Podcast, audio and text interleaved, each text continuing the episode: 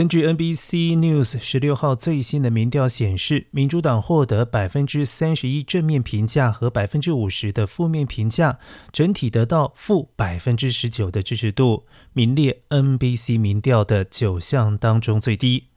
在 NBC 最新民调当中，有五个选项整体获得了负面评价，分别是共和党负百分之十一，拜登负百分之十四。特朗普负百分之十五，贺锦丽负百分之十七，和民主党负百分之十九。拜登过去几个月的支持度停滞在百分之四十上下，同时他面临诸多挑战，包括了高通货膨胀、高油价、创数十年新高的非法移民数字，以及现在的婴儿配方奶粉短缺。